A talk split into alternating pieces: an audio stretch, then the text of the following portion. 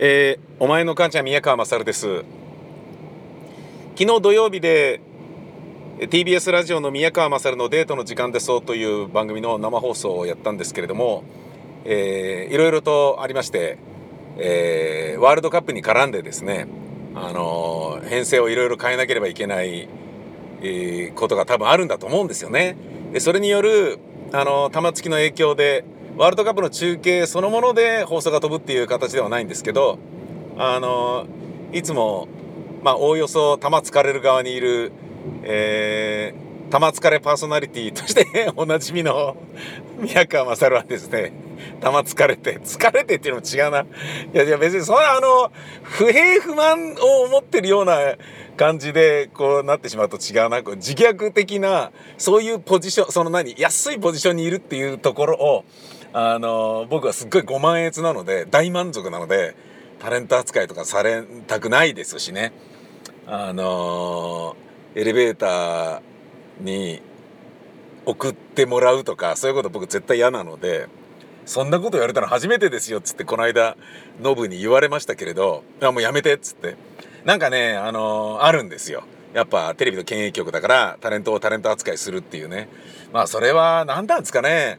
あのー、まあ使ってる側でありながらも陰銀無礼に表面上はあの持ち上げますよみたいなその代わりオンエアパフォーマンス気持ちよくやってくださいねっていうそういうところがまあドライでありながら、あのー、うまくできてるっていうことなんだと思うんですけれどもねまあそんなに分析することはないんだけど、まあ、要は優しい人たちなわけですよ。で、えー、放送終わってえー、お疲れ様でした」っつって帰る時にエレベーターホールでエレベーターが来てエレベーター乗って帰っていくところまでスタッフみんなでお見送りするっていうのがなんかね決まりらしいんですよ。あの他のパーソナリティみんなそれやってるらしいんですよ。で俺もそれ嫌だからそれやめてっつって、あのー、もう20代の頃からねそう言ってるんですけれどもである時 ある時もう何年ぐらい前だったかな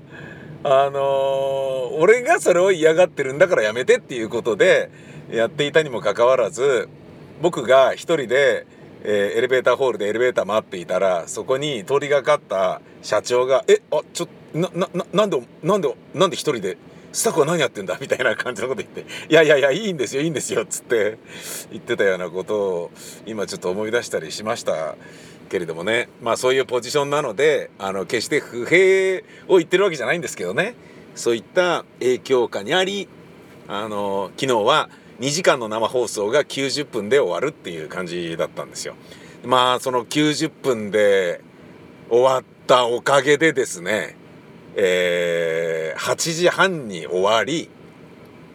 そっからかっ飛んで TBS を後にし霞が関から首都高速乗り、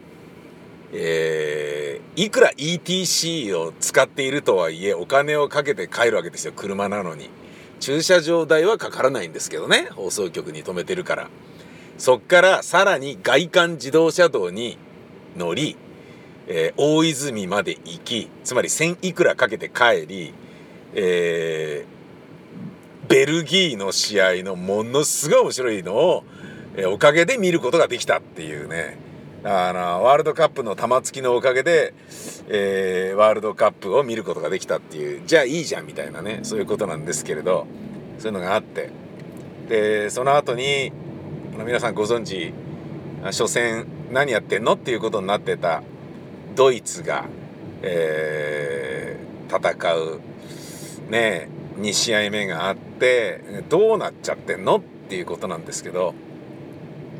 ドイツは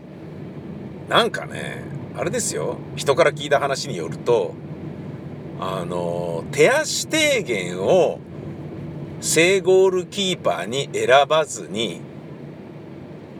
怪我明けのノイヤー使ってる時点でドイツの選手の人たちの中で不調和があるという情報が入ってはあそうなんだと。だ意外と統率取れてないらしいと。だから今回意外とやばいんじゃねみたいな。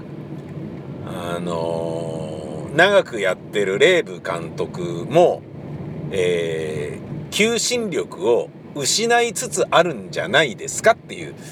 そういう見方をする人がですね結構あの現地取材に行ってる界隈の人たちの中でいてああそうなのかと。それはじゃああれじゃないかと思ったんですけど今日は僕朝から仕事だったので、えー、見ることができずにあのー、生で見ることができなかったんですけれども、えー、でも開けてみたらちゃんと勝ってる。まあでもね圧倒的な強さっていうまあ感じでもないあのジャイアントキリングが横行する下克上ワールドカップみたいに今回なってるのはまあ面白いっちゃ面白いんですけどそれを新旧交代というのか下克上というのかあのマークされるとやっぱ誰でもダメなのねみたいなことで言うのかわかんないですけれどドイツはね無事勝つことができたのでだけどその話を聞くとえじゃあ優勝候補じゃないのかいみたいなそんな感じもあるじゃないですか。えー、まあ自分の中ではあのアルゼンチンはあのもうちょっと もう悲しいかなちょっともうもう無理なんじゃないのかなっていう気がちょっとしちゃってますね。あの分かんないですよ分かんないですけどあの本戦に上がるのもギリギリのところでメッシがハットトリックぶちかましておっしゃっつって上がってきたようなチームですからでそういうチームは意外といけんじゃねみたいなのも持ってたんだけどうんちょっと振るわないですからね。まあでもしょうがないのか。あの第2戦はクロアチアで FC バルセロナでメッシともう長くやっているラキティッチがメッシをマークしまくってましたからメッシがどう動くかっていうことをまあずっと見続けてる男ですからそれはマークもできるだろうと。それねあのー、一緒にやってる仲間に潰されるっていうのはそれは悲しいと思うのね。メッシに練習でドカンって当たりに行ったとある選手がその時の同僚だったブラジルのダニエル・アウベスに「バカお前メッシに強く当たんじゃねえぞ」っつって。飛ばあのチームから出されるぞっつって言われたっつって。まあそれはわかるじゃないですか。メッシが気持ちよくやった方がいいし、えー、メッシ怪我させるようなことがあってはいけないですよね練習で。それはもう間違いないんだけど。だそういうようなものがある中で、えー、まあとはいえ別にメッシはあの俺天才みたいなクリスティアーノ・ロナウドみたいにあの傲慢で傲慢かましてよかですかみたいな感じではないんですけれどもね。非常に首相で謙虚でイニエスタもそうですけどあのただまあ勝利への渇望感は異様に強い人だから、えー、熱くなったりもするけれど普段は猛烈謙虚でロッカールームでは何しろ心優しい人であるということは間違いないと思うんだけどそれがね、えー、とはいえそのラキティッチにあのやられるっていうのはショックだろうなと思いますよ。大体ねメッシはバルセロナであのフランスのデンベレが来た時に、えー、すぐ怪我になっちゃいましたけど怪我から開けた時に、まあ、とりあえずお前一人で頑張れよまずはお前ちょっとお手並み拝見だからなみたいな感じで接せられるのが新人なのかなと思っていたらそんなことはなくてメッシは怪我から治ったデンベレのもう新人中の新人ですよ。あのでっかい金で入ってはきましたけどね。それはでもネイマール取られちゃったっていうのがあるからあのお金がね直でガッと上がっちゃったっていう足元見られて上がっちゃったみたいなところもあるから何とも言えないんだけど、まあ、それなりのスーパースターではあるけれど1920歳の小僧ですよデンベレは。そのデンベレが怪我から明けて出てきた時にその練習の風景をずっとメッシはコーチと一緒に見続けていて僕がこのチームで彼を生かすにはどういう動きをすればいいんだいあいつの魅力あいつの良さを出すには俺はどうすればいいんだっていうことを散々デンベレの練習風景を見ながらずっとコーチとやり取りをしているっていうそういうような感じらしいんですよ。ということは押して知るべしでラキティッチがチャビの代わりに入ってきた時もあいつとの相性を良くするには俺はどうしたらいいんだってことを散々やったんだと思うんですよね。ラキティッチとの相性を良くするっていうことをメッシが努力したからみんながメッシのために頑張ってくれてるっていうところもあるとは思うんだけどなのにそのラキティッチがいや別にあの恩をあだで返すっていう言い方はふさわしくありませんよ代表ですから。だけどラキティッチがマンマークでメッシを止めるっていうあのアルゼンチンクロアチア戦のことごとくラキティッチにラキティッチに止められてるっていうのはなんとも見てて胸がキュンと締め付けられる思いをした試合でしたね。うんまあこれも運命ということなのかもしれないし神様はねあのー、メッシにはえー、全てを与えてはこの人は努力しなくなっちゃうかもしれないんじゃないのっていうふうにまだ信じられてない部分があるのかもしれないね分かんないけどともあれ、えー、昨日も放送でクリスティアーノ・ロナウド率いるポルトガル優勝スンスカネ話っていうのもありましたけどロナウドはノリノリなのでいけんのかなっていう気もちょっとするよね。ユーロで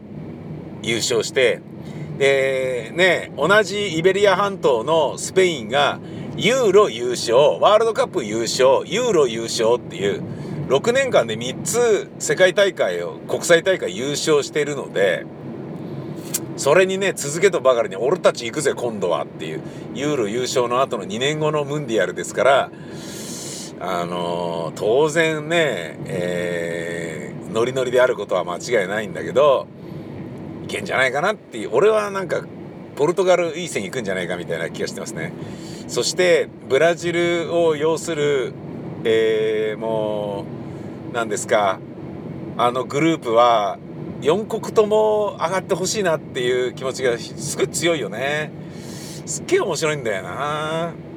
やっぱワールドカップの面白さはサッカー大国と言われてないところがあの大ハッスルして大波乱を起こすっていう面白さがやっぱりユーロとは違う魅力としてあるよね。えー、そんなあのまるで日本の代表の話をしていない、えー、人事のように僕の住んでいる国のサッカー選手はムンディアルは出てないんだよって言ってるんじゃないかっていうトーンぐらいまるで人事のようにあの喋っていましたが実は今夜このあと数時間後にありますよ。第2戦がセネガル戦がもう怖いですよね。僕が一番ギクッとしたのは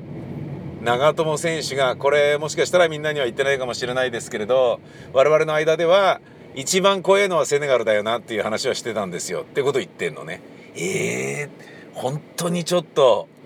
100%のとあの集中力をコロンビア戦で我々は出せたかもしれない。だけど次は 120%140% の、